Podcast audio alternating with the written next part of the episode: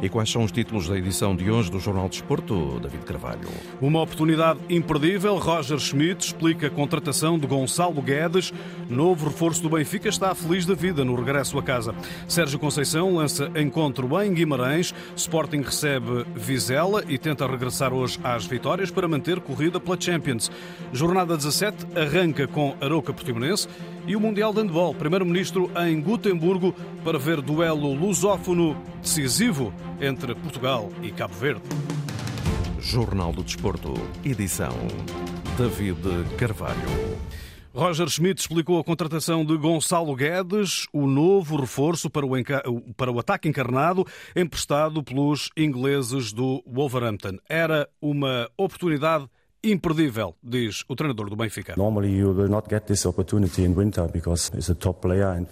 Normalmente não temos oportunidades destas no mercado de inverno, porque é um jogador de top e com o seu historial de jogador formado no Benfica, que já jogou em três clubes de topo, conseguiu de volta no inverno por empréstimo de meia época, é uma grande oportunidade. Se o jogador quer e existe essa possibilidade de ter esta melhoria no inverno, temos que aproveitar. Estamos muito felizes por o conseguirmos contratar. Ele está a treinar a 100% está em forma, mas claro que ainda tem que se afeiçoar aos colegas. Vai ser fácil para ele porque ele conhece o Benfica. Conheci-o antes da conferência de imprensa e o meu sentimento é que ele está muito feliz por estar de volta. Schmidt diz mesmo que Gonçalo Guedes está pronto a ser utilizado nos Açores se for o caso. A decisão de jogar amanhã vamos tomar mais tarde, depois do treino e de falar com os jogadores sobre a equipa de amanhã. Está em forma, pronto no ponto de vista físico. Temos mais um treino e depois decidimos. O treinador do Benfica assinala ainda a polivalência do internacional português no ataque como fator diferenciador. No nosso sistema, com um avançado centro e um número 10, quase como um segundo avançado, como o Rafa tem jogado muito esta época, ele pode fazer esta posição e pode também jogar nas duas alas. É um jogador flexível que pode jogar em qualquer posição na frente. and he can play all the positions up front. Gonçalo Guedes, 26 anos, chegou ontem à noite a Lisboa e já falou à televisão do clube. Está feliz por voltar a casa? É uma felicidade enorme, uh, ainda não consigo descrever a felicidade que estou a sentir. Poder eh, voltar ao clube onde, onde nasci, onde fiz toda a formação, poder estar com a família, com os meus amigos, é, é, acho que vai ser um sentimento único e quero aproveitar ao máximo este momento. E assim que soube do interesse do Benfica, não pensou duas vezes? Assim que, que, que foi possível uh, uh, e que falaram comigo da opção do Benfica, foi, fiquei logo encantado, como é óbvio. Uh, porque é sempre um clube que, que me iria marcar e que eu também já tinha pensado que, era, que, que queria voltar. Fiquei, fiquei muito contente e dei logo o aval que, que gostaria de ir e depois era os clubes conseguirem uh, ter um acordo e foi, foi possível e estou muito contente com isso. Gonçalo Guedes, o Benfica assume por inteiro os salários do jogador que chega sem opção de compra. Deixou luz para representar o Paris Saint-Germain há seis anos por 30 milhões de euros. Gonçalo Guedes mudou-se depois para o Valência. No clube espanhol marcou 36 golos em 178 jogos ao longo de cinco temporadas. Transferiu-se para o Wolverhampton no início desta época por 32 milhões, mas não contava para o atual treinador Roland Lopetegui após 18 jogos e dois golos. Fechado está também o dossiê Henrique Araújo Araújo, que segue emprestado para o Watford. Roger Schmidt detalhou os motivos para emprestar o jovem avançado ao clube do Championship, sendo que, no verão, o jogador terá de novo a porta aberta. Ontem demos a luz verde para o empréstimo do Henrique Araújo. Para o seu desenvolvimento é uma grande oportunidade ir para o Championship de Inglaterra para melhorar e desenvolver. Ele é um grande talento, nós acreditamos nele. Neste momento ele não podia jogar o suficiente no Benfica, porque temos o Gonçalo a avançado centro que está muito bem, a marcar muitos golos e a desenvolver-se da maneira perfeita. A nossa decisão foi dar ao Henrique esta oportunidade. E esperamos por ele no verão. Esperamos que ele volte de Inglaterra e consiga mostrar todo o seu potencial. Já Elton Leite, o guarda-redes, prepara-se para assinar em definitivo com o Antalyaspor da Turquia. De acordo com Schmidt, tinha o objetivo de ter maior utilização. Sendo assim, Samuel Soares e André Gomes vão ser os guarda-redes 2 e 3 do Benfica, confirmou o treinador. O Benfica que viaja esta tarde para os Açores, onde defronta amanhã o Santa Clara a fechar a primeira volta do campeonato. Encarnados lideram e pretendem voltar aos triunfos após a aproximação de Braga e Porto, decorrente do empate do derby com o Sporting. Roger Schmidt espera dificuldades eh, perante uma equipa do Santa Clara com um eh, treinador recente. Quando se muda de treinador, maioritariamente tem um efeito positivo. Mais tensão nos jogadores, uma nova abordagem e pode surpreender o adversário nesses momentos. Há energia nova. Temos que estar prontos para este jogo. Tivemos bons jogos nas últimas semanas, uma boa semana de treinos e sentimos-nos preparados. Os jogadores estão de novo com ritmo e estamos com vontade de jogar amanhã. Roger Schmidt sobre o encontro com o Santa Clara, agora orientado por Jorge Simão. Eh, Jorge Simão que vai projetar o encontro mais logo. Santa Clara Benfica este sábado às 18 horas de Portugal Continental, 17 horas em Ponta Delgada, arbitragem de Fábio Veríssimo e relato de Carlos Rodrigues na Antena 1, RDP África e RDP Internacional. O Futebol Clube do Porto visita o estádio Dom Afonso Henriques eh, também amanhã, jogo marcado para as 8 e meia da noite e Sérgio Conceição já lançou o encontro eh, e foi questionado sobre estes reforços do eh, Benfica, nomeadamente agora com a chegada de Gonçalo Paulo eh, Guedes. Eh, será que vão pedir um milagre eh, para o Futebol Clube Porto conseguir ser campeão esta temporada? Fica a questão respondida pelo técnico dos Dragões. É sempre pedido, pedido de trabalho e é aquilo que, que as pessoas aqui do Futebol Clube Porto estão, estão, estão habituados, a que, a, que, a que haja trabalho, a que haja dedicação, a que haja ambição. No fundo, aquilo que nós temos tido, eu falo dos grupos de trabalho que, que orientei aqui durante estes cinco anos e meio, um, e, e, ganhar o campeonato um, é preciso muitíssimo trabalho. Eu acho que o mais importante, mais importante é isso, é aquilo que nós fazemos aqui diariamente, que depois uh, uh, se traduz nos resultados que nós queremos uh, nos jogos. É por aí. Sérgio Conceição, que chama a atenção também para a importância deste próximo encontro no estádio Dom Afonso Henriques. Ainda hoje, ainda antes, antes do treino, eh, uma pequena conversa que tive com eles, eh, fiz isso, até porque temos quatro. Eh, acredito que com, com os adeptos possa haver uma, uma, um ambiente, uma atmosfera diferente, mas para aquilo que é o jogo de futebol. E se nós somos e queremos um espírito muito competitivo aqui dentro, a todos os níveis, temos que encarar os jogos fora como em casa, como sempre fizemos uh, nestes anos todos. Um, eu acho que uh, alguma ineficácia a nível ofensivo tivemos nos jogos, nos jogos fora, em casa temos sido um bocadinho mais eficazes. Não, não, houve, houve um, um, jogo, talvez, que eu não tivesse gostado tanto naquele que foi essa, esse, esse espírito competitivo que temos que ter, que foi o jogo de Santa Clara. nos outros, eu acho que. Acho que bem, mesmo, mesmo no jogo que perdemos em Vila do Conde, a primeira parte não, não foi boa, mas a segunda parte criámos oportunidades suficientes para ganhar o jogo. Uh, mas isso é uma conversa que nós temos, temos tido uh, internamente e trabalhado, porque, eh, porque estamos a olhar para, para aquilo que é a equipa, a evolução da equipa e, e necessitamos dar uma resposta positiva ao jogo da manhã. Sérgio Conceição, sobre a importância da equipa conquistar pontos fora, já perdeu nove esta temporada, jogando eh, fora do Estádio do eh, Dragão.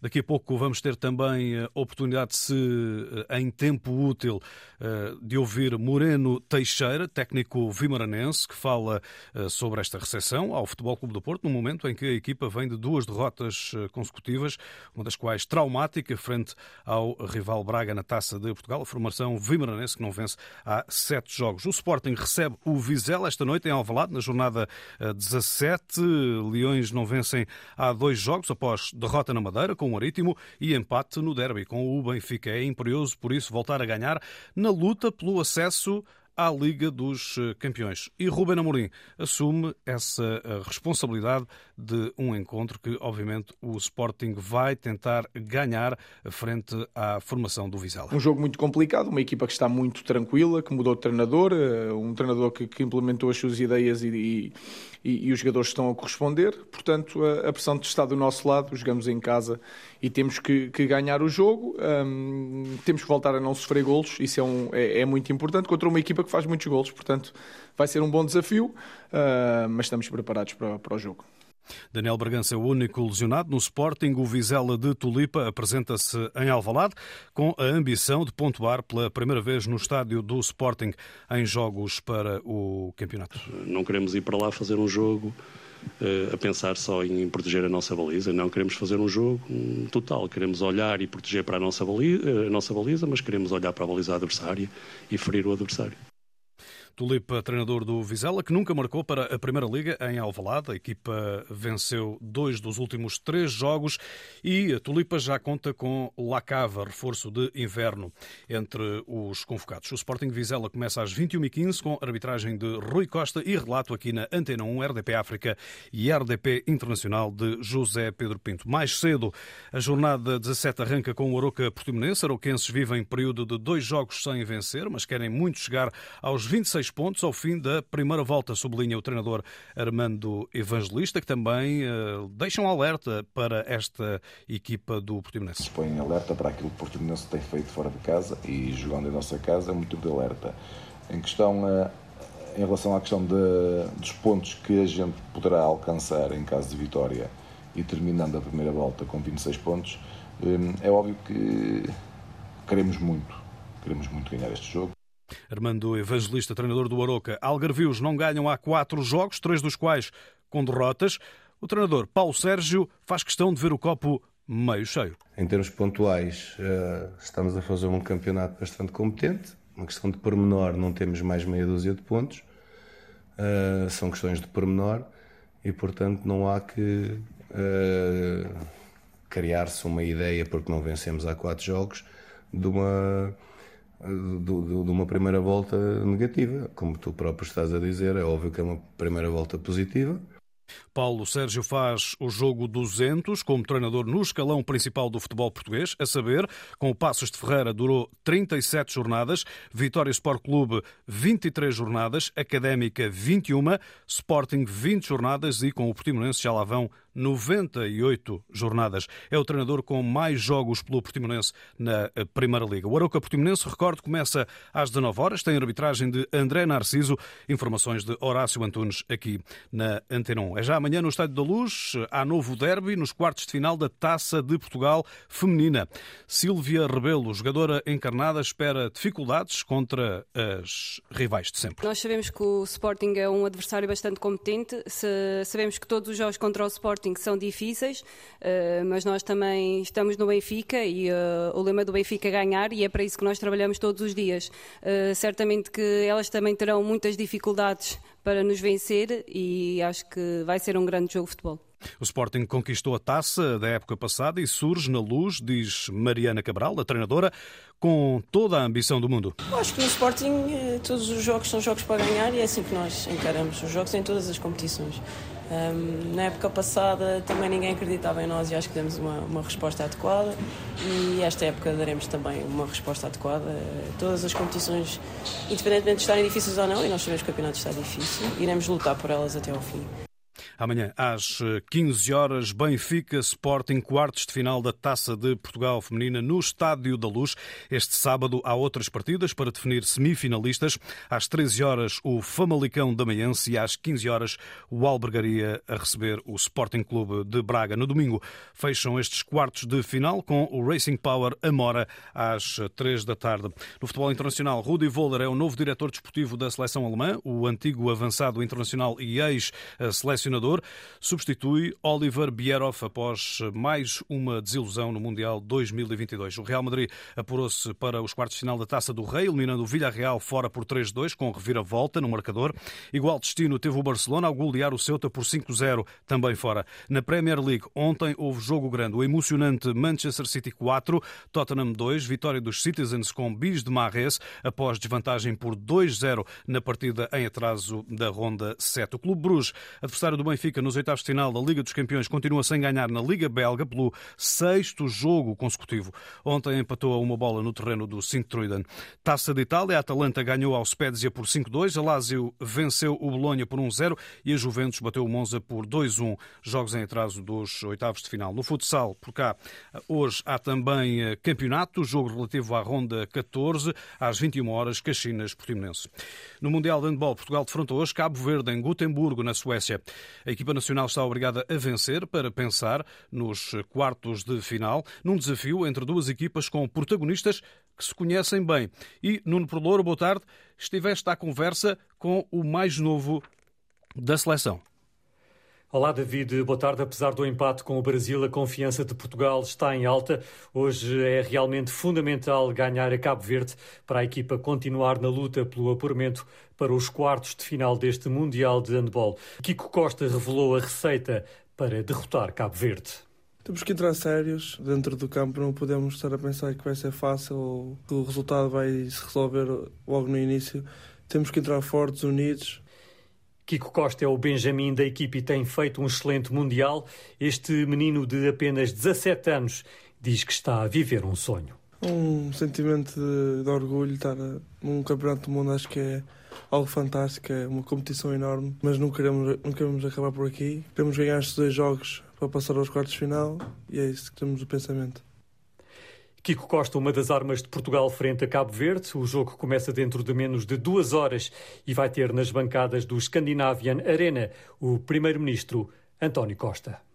Portugal-Cabo Verde, jogo de handball que terá, como escutamos eh, nesta reportagem eh, do Nuno Perlouro, enviado especial da Antena 1, este Campeonato do Mundo de Handball, eh, terá o Primeiro-Ministro António Costa nas bancadas, encontro marcado para as duas e meia da tarde. Reportagem em direto de Nuno Perlouro, enviado especial da Antena 1, para seguir a par e passo essa partida Portugal-Cabo Verde. No Campeonato de Basquetebol, hoje o Sporting recebe o Ovarense na 18ª jornada, na reedição da final da Taça Hugo dos Santos, no último próximo domingo. Leões no terceiro lugar, estão um ponto do líder Porto. Na quarta posição está o Ovarense eh, com eh, quatro pontos eh, a menos em relação aos Dragões. Vamos tentar escutar muito rapidamente Moreno Teixeira, o treinador do Vitória Sport Clube de Guimarães, que vai receber o Porto amanhã às oito e meia da noite, em momento de crise para a equipa vimaranense. Vamos ouvir. O uh, empurra inevitavelmente para olhar o jogo quase só numa dimensão, a defensiva, ou mais defensiva. Olá, boa tarde. Não, isso não. Se abordarmos o jogo da manhã só com esse pensamento para defender, não, não iremos tirar nada do, um, do jogo. Uh, percebemos o nosso momento atual, percebemos que não é o melhor, uh, identificamos os erros e aquilo que nos tem levado a não ter os pontos e as vitórias que a gente, que a gente faz. Uh, Parece-me que neste momento é mais um problema de, de, vitória de qualidade de jogo, porque acho que a equipa nestas fases e nestes últimos jogos tem-se apresentado de uma forma muito, muito competitiva, muito rigorosa, com qualidade. É verdade que não temos tirado muito ou quase nada ao nível de pontos e, e, e é não fugir desta realidade, porque nem, nem nos intimidar ao, ao perceber o adversário que amanhã iremos ter pela frente. Percebemos o, a qualidade de um, de um futebol com o Porto. Na minha opinião, talvez o, o, o, Porto mais equilibrado, melhor desta era de Sérgio Conceição, eh, porque tem coisas variáveis no jogo deles que provocam grandes desconfortos aos adversários, mas não há nada, nada, nem ninguém que, que não me faça acreditar que amanhã a gente é possível ganhar o jogo. Moreno Teixeira, treinador do Vitória Sport Clube de Guimarães, sobre o jogo com o Porto amanhã, 20 e 30, claro, para escutar o relato aqui na Antena 1. Jornal de Desporto, edição David Carvalho. A informação desportiva também em notícias.rtp.pt.